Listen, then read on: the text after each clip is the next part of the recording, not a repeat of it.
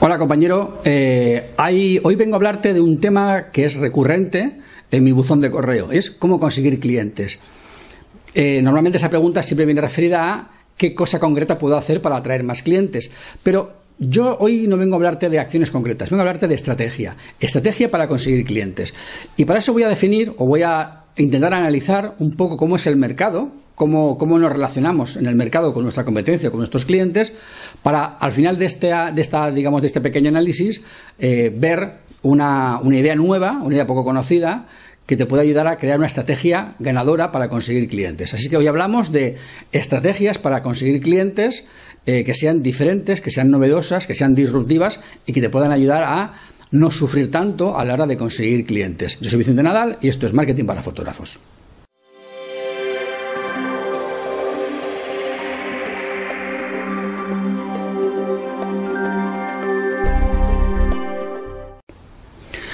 Bien, para analizar el, mercado actual, el mercado real, vamos a hacer un, un pequeño repaso de más o menos de cómo te encuentras tú cuando llegas al mercado de la fotografía, por ejemplo, de la fotografía social. Llegas a la fotografía social, quieres hacer bodas, bautizos, comuniones, retratos, fotografía de bebés, de embarazo, y te llegas, llegas a un mercado que ya existe. Ese mercado ya existe, ya tiene sus reglas, tiene más o menos unos precios y tiene más o menos unos productos o servicios que están entregándose en ese momento. Claro, normalmente tú lo que no quieres es Mm, ser el más caro, ni tampoco ser el más barato, el más malo, es decir, necesitas adaptarte al mercado, ¿vale? El mercado ya existe y tú te adaptas de alguna manera. Miras lo que se está haciendo, por ejemplo, pues están entregando en fotografías de bebé, están entregando 10 fotografías de tal tamaño, retocadas así basá, y se cobra 200 euros. Pues tú dices, bueno, pues yo puedo entregar en vez de 10, 12 o 14, o en vez de cobrar 250, voy a cobrar 200. Puedes manejar un poco el precio, puedes manejar un poco, pero estás siempre, digamos, eh, dentro de un margen del mercado, moviéndote en una horquilla. No puedes de repente entregar tres veces más ni cobrar tres veces menos, porque si lo hicieras, estarías en un mercado distinto, estarías en un mercado premium o en un mercado low cost. Por lo tanto, hagas lo que hagas, tienes un margen de maniobra pequeño. En estas situaciones, el cliente acaba decidiéndose normalmente por el feeling, por el diseño, por el estilo, por tu modo de trabajar, pero realmente el mercado de alguna manera te está marcando ya las pautas y tienes un margen de maniobra muy pequeño. Tú lo único que puedes hacer es manejar mejor tu marca personal, aumentar tu visibilidad, eh, hacer un diseño o un estilo que sea distinto. Eh, realmente tienes unas cosas que puedes hacer, pero están limitadas, ¿vale? Básicamente, las cosas más, eh, diríamos, más útiles en este mercado tan competido son aumentar tu visibilidad, aumentar tu marca personal y tener un diseño y un estilo propio. Si haces eso, podrás tener más posibilidades de tener clientes, pero siempre, digamos, en, una, en, una, en, en un segmento del mercado que tú has decidido previamente, que puede ser el mercado premium, el mercado intermedio o el mercado low cost, por decirlo de alguna manera, por segmentarlos en tres tipos, aunque hay muchos más, pero por segmentarlos en tres tipos. Pero a fin de cuentas tú te, tú te predefines en un mercado y en ese mercado generas tu marca, generas tu visibilidad y generas tu estilo. Y ya está. Y a partir de ahí pocas cosas vas a poder hacer. Pocas, no digo ninguna, pero puedes hacer pocas cosas. ¿Vale? Dentro de ese mercado eh, podrías intentar hacer algo más. Por ejemplo, y es mejorar la gestión de tu negocio para ser más efectivo, mejorar la gestión de cartera de clientes para poder arrancar un poco más a tus clientes a base de temas de email marketing, temas de, de digamos, endulzar a tu cliente su estancia para que quiera estar y para que pueda atraer otros clientes. Puedes también, por ejemplo, proponerle a tu cliente cosas que a ti no te cuestan nada y que tu competencia no hace. Por ejemplo, yo hacía una cosa en su momento que me funcionaba muy bien y es que yo hacía eh, estos tipo de álbumcitos. Mira, esto es un álbumcito que este es relativo a un álbum de a un álbum digital. Yo tenía una acción en Photoshop que si eran fotografías diríamos eh, tamaño normal, me las hacía en 10%, hacía esto en 10 por 10, dentro metía la foto, ponía mi, publicidad alrededor y me dejaba un margen para el gusanillo. Eh, si era una hoja, un álbum digital, me lo hacía así en apaisado, ¿vale? Y yo luego lo único que tenía que hacer es eh, hacer las tapas. Yo utilizaba cartulina de 250 gramos, que tenía, digamos, un modelo hecho y me lo imprimía mi impresora láser de color y después me, lo, me, los, me los plastificaba, ¿vale? Estos son de tamaño 10 x 10 para, plastificado para luego ya recortar. Yo luego hacía el gusanillo y este tipo de álbumcito, bien sea el de 10x10 de fotos normales o el de 10x20 de fotos digitales, este álbumcito yo se lo regalaba a mi cliente. Fíjate que lleva la publicidad por detrás, lleva la publicidad en cada hoja, lleva mi nombre alrededor. Eh, y realmente es un libro de publicidad. Yo se lo entregaba gratis a mi cliente. Claro, luego mi cliente lo paseaba por en las tiendas, lo pasaba cuando iba de compras, lo pasaba a la familia, eh, la mamá llevaba este álbumcito en el, en el bolso constantemente y muchas veces me pedían más copias de este mismo álbum que yo luego las copias sí que las cobraba evidentemente pues yo vendía muchos de estos de segundas copias algo de ese estilo te puede permitir eh, de alguna manera eh, fidelizar a tu cliente darte más publicidad y hacer eh, algo más de visibilidad pero como ves son acciones muy pequeñas que yo normalmente no tenía esto yo no lo explicaba en mi, página web no lo explicaba en mis tarifas porque realmente esto es algo que yo daba como sorpresa, como regalo a la hora de la entrega. Con lo cual la gente lo percibía como algo que, oh, sorpresa, me ha regalado un álbumcito, qué bien, qué guay. Oye, ¿puedo pedirte más? Pues sí, me puedes pedir más. Pero realmente no es un argumento de venta, es una manera de generar más, más suavidad con el cliente, tenerlo más contento y hacer que sea más fiel. Es una, manera de fidelizar al cliente. Eh, como puedes ver, son cosas, digamos, muy pequeñitas y que realmente lo único que hacen es poner pequeños lacitos, ¿vale? La relación con tu cliente para que tu cliente esté más encantado contigo. Claro, posibilidad que tienes tú es romper el mercado y poner el precio a la tercera parte que tu competencia. ¿Quién cobra mil? Tú cobras 300. Claro, el problema de hacer algo así es que posiblemente no tengas margen de beneficio.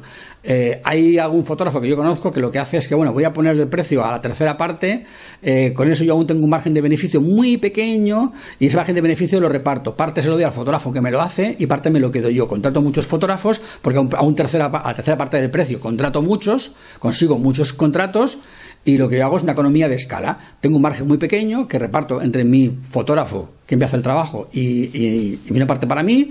Y bueno, pues si gano de margen 10, 9 para el fotógrafo y uno para mí. Como hago 1000, pues me quedan 1000, uno de cada uno, pues al final gano dinero. Y mi marca es muy, eh, muy conocida. Ya. Eh, eso tienes es tanto ese sistema de tipo productora de low cost, donde haces muchísimos trabajos a un precio reventado, como reventar tú el precio, eh, tiene el problema de que estás sobre el filo de la navaja. A la mínima que el negocio te falle, el negocio cierra. Yo conozco casos de mm, parejas que uno hace el vídeo y otro hace las fotos, viven en el mismo piso, no tienen local, no tienen nada, el único coste es el de la página web y redes sociales que se las llevan ellos, con lo cual el coste del negocio es casi cero, no entregan álbumes, no entregan fotos digitales. Entonces, claro, coste de, local, cero. Coste de negocio en la página web, que prácticamente es nada, porque el dominio no vale nada y eh, no vale muy mucho, son 12 euros al año, y el hosting puede costarte 70 euros al año. Redes sociales se las llevan ellos. Eh, al final el coste del negocio es la cámara de fotos y, el, mantenimiento de la cámara de fotos, ordenador y poco más. Eh, claro, los costos son muy pequeños. Si se lo hacen entre los dos y el dinero es para ellos, eh, pueden, digamos, reducir mucho los costes de producción. Eh, si además consiguen vender el paquete de fotos y vídeo como una globalidad, aún todavía pueden reducir más el precio porque trabajan los dos de esa manera.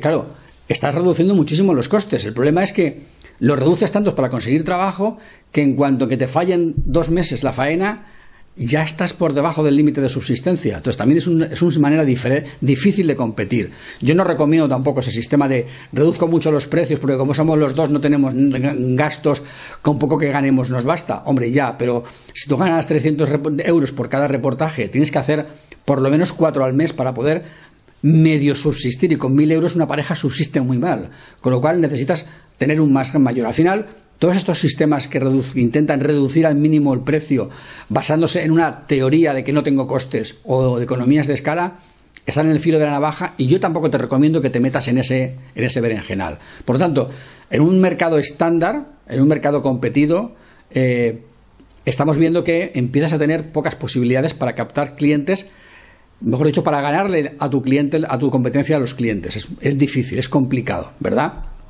¿Por qué?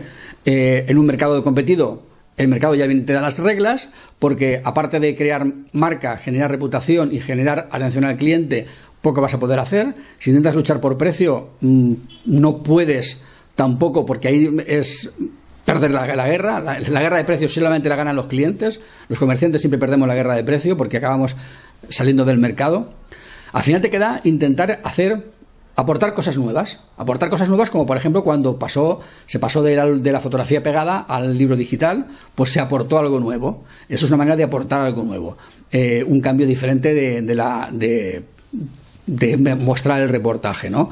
Eh, cuando a lo mejor pues se ha intentado implantar con más o menos éxito la, la prevoz de la posboda como una manera de generar un books para los novios, porque al final los novios el día de la boda tenían pocas fotos juntas y ahora pues así tienen muchas más fotos de ellos, de la pareja, ¿no? Y acaba convirtiéndose el álbum de boda en un reportaje más de la pareja que del día de la boda. En fin, son pequeños cambios en el estilo, pero si te fijas, todos esos cambios eh, no hacen más que, como yo digo, ponerle más más bolas al árbol de Navidad. Es decir, el reportaje, por ejemplo, de fotografía de boda se definió por decirlo de alguna manera, cuando empezó la fotografía de boda, haciendo la fotografía de, la iglesia, y a la de la iglesia se le ha añadido actos antes y después, pero el concepto sigue siendo el mismo. Se ha pasado a algún digital, pero el concepto sigue siendo el mismo. Es decir, los fotógrafos eh, no hemos inventado nada desde que se inventó la fotografía.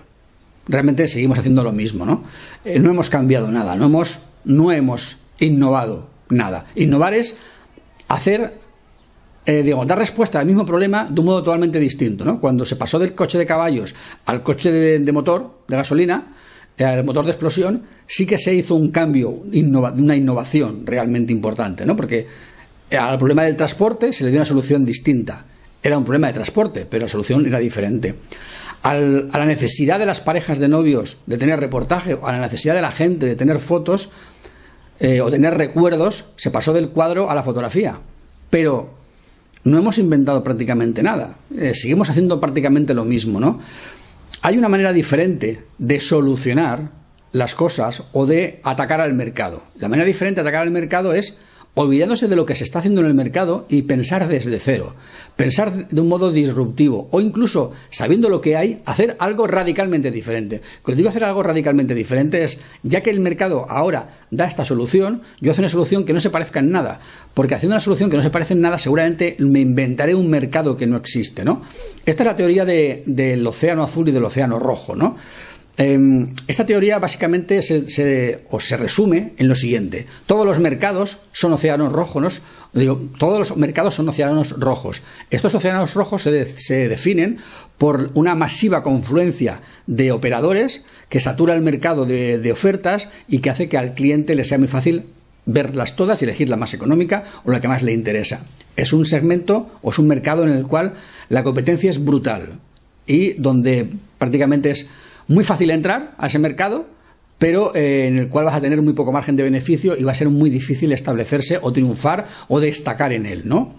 Bien, eh, los océanos azules son justamente todo lo contrario. Son mercados, son nichos en los cuales no hay ninguna competencia, porque es la empresa que crea ese, océano azul la que se inventa el mercado. Es decir, llega una empresa, se inventa un, se inventa un servicio nuevo, un producto nuevo, una manera diferente de ver las cosas, genera una respuesta a esa necesidad que ha descubierto o a esa manera diferente de enfocar los problemas y se encuentra de repente con que no hay nadie en ese mercado y consigue solucionar una solución, o sea, dar una solución a una necesidad de un modo tan diferente que es el único operador. Cuando eres el único operador en un mercado, puedes poner el precio que te dé la gana.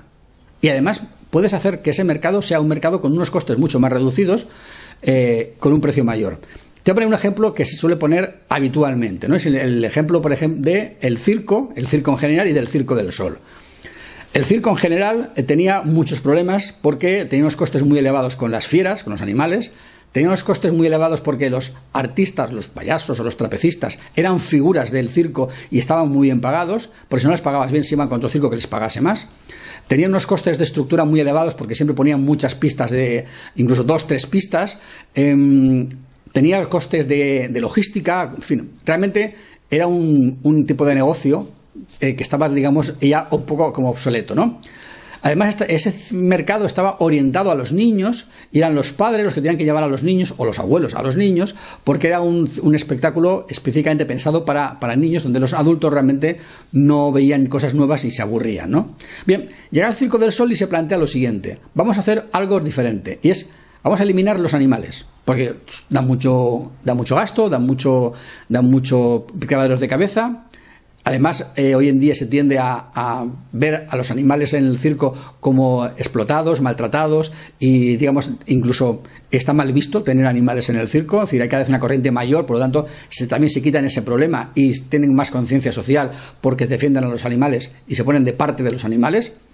Eh, eliminan las figuras circenses eh, porque ya no se trata de estrellas individuales que hacen espectáculos individuales, se trata de un, de un show eh, global con, una, con un hilo conductor, con una melodía, y por tanto ya no hay estrellas a las que hay que pagar, es, un, es, una, es una plantilla de, profesionales que hacen eh, una actuación. No, ya no necesitan tener tres pistas ni tener mucha estructura, es un solo espectáculo en un solo, en un solo escenario. Em, y además de quitar todo aquello, han añadido otra cosa. Añadido la historia, el hilo conductor, la música, el que se parece más a un espectáculo, digamos, de Broadway que al circo.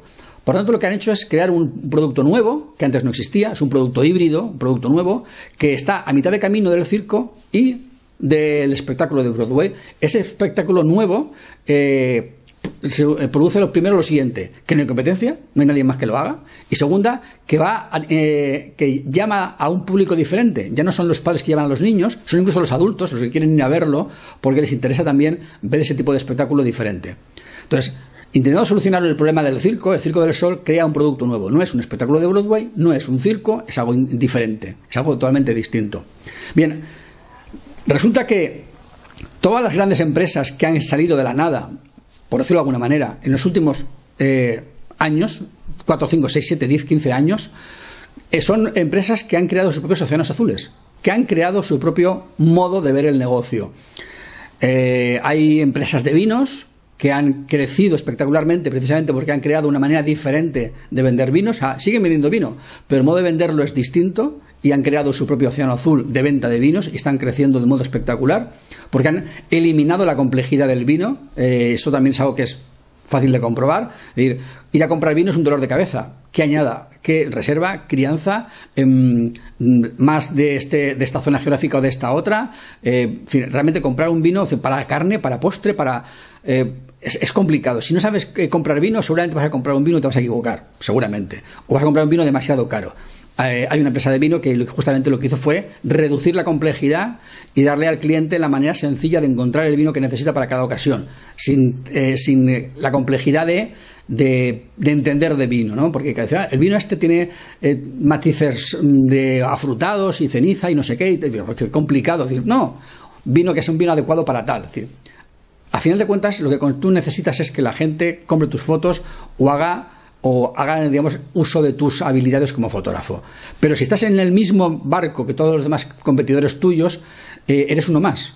Y para ser diferente tienes que darle la vuelta a la tortilla. Entonces yo te diría ahora lo siguiente. Imagínate que la fotografía no se inventó eh, cuando se inventó, ¿vale? Al final del siglo XIX, principio del XX, eh, sino que la fotografía se inventó ayer es decir, que primero fueron las redes sociales y luego la fotografía. Imagínatelo de esa manera. Si, fuera, si hubiera sido de, ese modo, ¿vale? Y que hasta ahora todo lo que has visto en Internet hubieran sido dibujos o grabados, litografías, lo que se hacía antiguamente, pinturas, ¿vale? Y no hubieran habido, no hubieran habido eh, cámaras de hacer fotos y se hubiese inventado la fotografía, estoy seguro de que los reportajes y la fotografía eh, de retrato, de, de cualquier tipo de necesidad, no sería igual, sería diferente. Porque estaría mediatizada por la cultura que tenemos. Así como la fotografía social viene mediatizada por la historia de la fotografía, si hubiese inventado la fotografía ahora sería distinta. Yo te pregunto lo siguiente.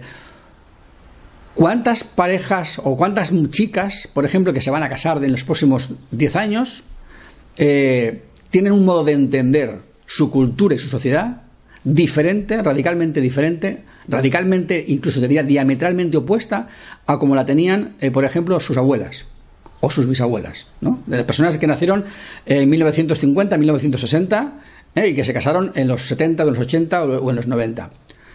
La, la cultura es radicalmente diferente. No se puede dar la misma respuesta a personas que tienen una cultura distinta, porque no encaja. Sin darnos cuenta, los fotógrafos seguimos vendiendo lo mismo que vendían nuestros padres o nuestros abuelos, fotógrafos, a personas que podrían ser ya incluso nuestras hijas o nuestras nietas. Y les seguimos vendiendo lo mismo. O sea, ¿no creéis que ha llegado ya el momento de darle la vuelta a la tortilla y de pensar la fotografía de un modo distinto?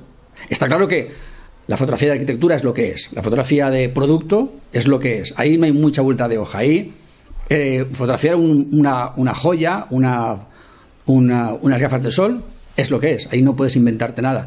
Pero en la fotografía social sí que hay mucho que inventar, muchísimo, porque las personas somos distintas, la cultura es diferente, la gente somos diferentes. ¿Por qué seguimos haciendo el mismo tipo de reportaje, el mismo tipo de fotografía? Este espacio no lo he dejado porque me haya quedado en blanco, estaba dejándote pensar, ¿vale? Tú piensa una cosa, fíjate en las chicas que tienen ahora 14, 15, 16, 18 años, 19, que están en las redes sociales, fíjate cómo se comportan. ¿Quiénes son sus, sus líderes? ¿Quiénes son sus ídolos? ¿A quién siguen? O sea, una chica que, una mujer, por ejemplo, que tenga ahora 60 años, sus ídolos eran estrellas de cine, que veía en la televisión o en el cine. Una chica que tenga ahora 17, 18, 20 años, sus estrellas, sus ídolos, seguramente serán blogueras. Blogueras. Blogueras de moda, eh, blogueras de moda, blogueras de, de maquillaje, incluso youtubers. O sea, son personas diferentes. O sea, el foco de esta gente está en un sitio distinto. Tienen modelos culturales diferentes, tienen modos de entender la imagen y, la, y el recuerdo de la imagen, de las cosas, lo entienden de un modo distinto. Y sin embargo les estamos dando recetas gastadas. El primer fotógrafo, los primeros que sean capaces de inventar recetas nuevas y trabajar en un mercado nuevo, inventado desde cero, en un océano azul, serán los que se lleven el gato al agua de la fotografía del siglo XXI. No te puedo dar una respuesta, no te puedo decir em, qué tienes que hacer o cómo lo tienes que hacer. Yo solo te digo que escuches lo que de verdad hacen, dicen y piensan las personas que ahora tienen 12, 14, 15, 18, 20, 25 años y que te des cuenta de que esas personas no se parecen en nada a sus madres ni a sus abuelas. Y que por tanto deberíamos de ser capaces de darles soluciones diferentes, tanto en retrato como en reportaje, en fotografía social, en fotografía de boda, fotografía de, de embarazo, lo que sea. O sea, estamos en momentos distintos. No se trata de que le entregues las fotos en digital, o en álbum, en papel, o en internet. Se trata de el concepto de qué tipo de cultura tienen y qué tipo de cultura viven y cómo adaptar la fotografía a ese tipo de cultura. Estoy seguro que si rascamos un poco, nos podemos encontrar con personas que estarían dispuestas a recibir un tipo de trabajo diferente, más acorde con su cultura, pero como todos los fotógrafos entregan lo mismo, siguen buscando lo mismo y siguen pidiendo lo mismo, porque no les das otra alternativa. Nadie les da otra alternativa. Claro, basta que tengas la mente un poco abierta, que hables con la gente y que le preguntes realmente lo que siente y piensa acerca de su vida y de su cultura y de cómo siente y piensa la fotografía, el vídeo eh, y, los recuerdos. Podrías llegarte a. podrías encontrarte con la sorpresa de que la gente, eh, que va a ser tu potencial cliente dentro de unos años, realmente su mente está en otro sitio. Y que acaba comprando eso porque no tiene más remedio. Porque no hay otra cosa. Porque, no, porque, es, porque es lo que todo el mundo hace. ¿Vale? Entonces, tú pregúntale a una chica joven de hoy en día 20 eh, años sobre el recuerdo de su, de su boda, sobre cómo se lo imagina, y solamente se lo imaginará del modo que lo ha visto en su madre, en sus hermanas, en sus amigas. Pero si tú le preguntas si realmente eso es lo que ella haría, a lo mejor la respuesta es diferente. O sea, yo creo que escuchamos demasiado poco a nuestros clientes y nos miramos demasiado entre nosotros para intentar autocopiarnos con pequeños matices pero realmente no estamos mirando a nuestro cliente, no le preguntamos a él de verdad si le interesa. Si mañana te dijera una novia, oye, que me caso, que quiero que me hagas algunas fotos, porque he hablado con siete amigas mías blogueras y ellas me van a hacer la boda. Tú harás media docena de fotos, pero la boda me la van a hacer ellas. ¿Cómo te quedarías? Podría ser posible, pero eh, de hecho yo estoy seguro que ya está pasando. Estoy seguro que ya está pasando. Me parece que los fotógrafos aún no nos hemos enterado de que nuestras clientas ya han cambiado. Ya han cambiado, ya son diferentes. En Valencia ya está pasando hace años. Las falleras, eh, muchas no contratan fotógrafos. Cogen las fotografías de sus amigas. Sus amigas no son blogueras, pero son amigas. Y tienen todas cámaras de foto, tienen teléfonos móviles. Y con eso se hacen un álbum. Dices, bueno, pero no es una fotografía profesional. Ya, pero realmente la novia, ¿qué quiere? ¿Quiere tener el recuerdo espontáneo y natural? ¿Quiere tener fotografía profesional? Puede la fotografía profesional parecerse a eso? ¿Podrías darle servicio a la novia o a una fallera o a una persona decir, no, las fotografías de tus amigas me las das a mí, yo las recojo, yo las analizo, yo selecciono las mejores, las retoco, las hago y con eso hacemos después un álbum junto con mis fotos en el que sean mis fotos y las de tus amigas y hacemos un producto distinto. ¿Por qué no, no, ¿por qué no oficializamos lo que ya sabemos que existe? ¿Por qué nos empeñamos de alguna manera en querer ser, eh, en querer ofrecer todavía lo que se ofrecía hace 20, 30, 50 años, cuando el mundo ha cambiado y es diferente, ¿no? Mientras no seamos capaces de adaptar nuestra manera de trabajar al cliente de verdad, al mundo de verdad, a lo que ahora realmente pasa en la calle, estaremos siempre luchando entre nosotros y no seremos capaces de ganar el mercado, porque el mercado está ahí y es el que es. Nosotros queremos ofreceros un producto estandarizado que viene de 50 años atrás. Que hemos puesto más bolas, más adornos, pero no nos hemos dado cuenta de que nuestro cliente posiblemente le cueste tomar una decisión porque no somos capaces de inventarnos o de reinventarnos adaptándonos a lo que el mundo existe ahora. Como puedes ver, este vídeo es un vídeo un poco extraño, porque no te doy un consejo, no te doy una idea, no te explico nada, simplemente te dejo que reflexiones. Eh, el trabajo ahora es para ti. Piensa, reflexiona, medita, dale la vuelta a la tortilla, léete el artículo del blog, que es muy interesante y está más estructurado el contenido. Yo aquí he venido simplemente a darte una reflexión, hacerte pensar que las cosas pueden ser diferentes, que las cosas pueden ser distintas, que escuches a la gente, que te pongas en su lugar y que seguramente te darás cuenta de que las cosas pueden ser distintas y que en no mucho tiempo las cosas van a cambiar. El primero que se dé cuenta de eso y, lo, y haga el cambio tendrá una gran ventaja porque habrá creado un océano azul donde no habrá competencia, podrá poner el precio que le dé la gana y tendrá el mercado por la mano. Ese mercado ¿Será grande o pequeño? Bueno, eso va a depender de, qué tipo de mercado sea. Los mercados nuevos siempre son pequeños cuando empiezan, pero estás solo, eres el único y es tu, océano azul. Ya crecerá, ya vendrán más competidores, el precio ya irá bajando, ¿vale? Eso es normal, eso sucede siempre así. Pero si eres el primero, tendrás esa ventaja. Busca tu océano azul, fabrícatelo, dale vueltas, léete el artículo, compra el libro del océano azul, merece la pena, la verdad. Yo lo tengo y la verdad es que no tiene desperdicio. Mm, este vídeo es simplemente una pequeña reflexión acerca de cosas que aprendí leyendo el libro y que creo que merece la pena que tú también los tengas en cuenta, ¿no?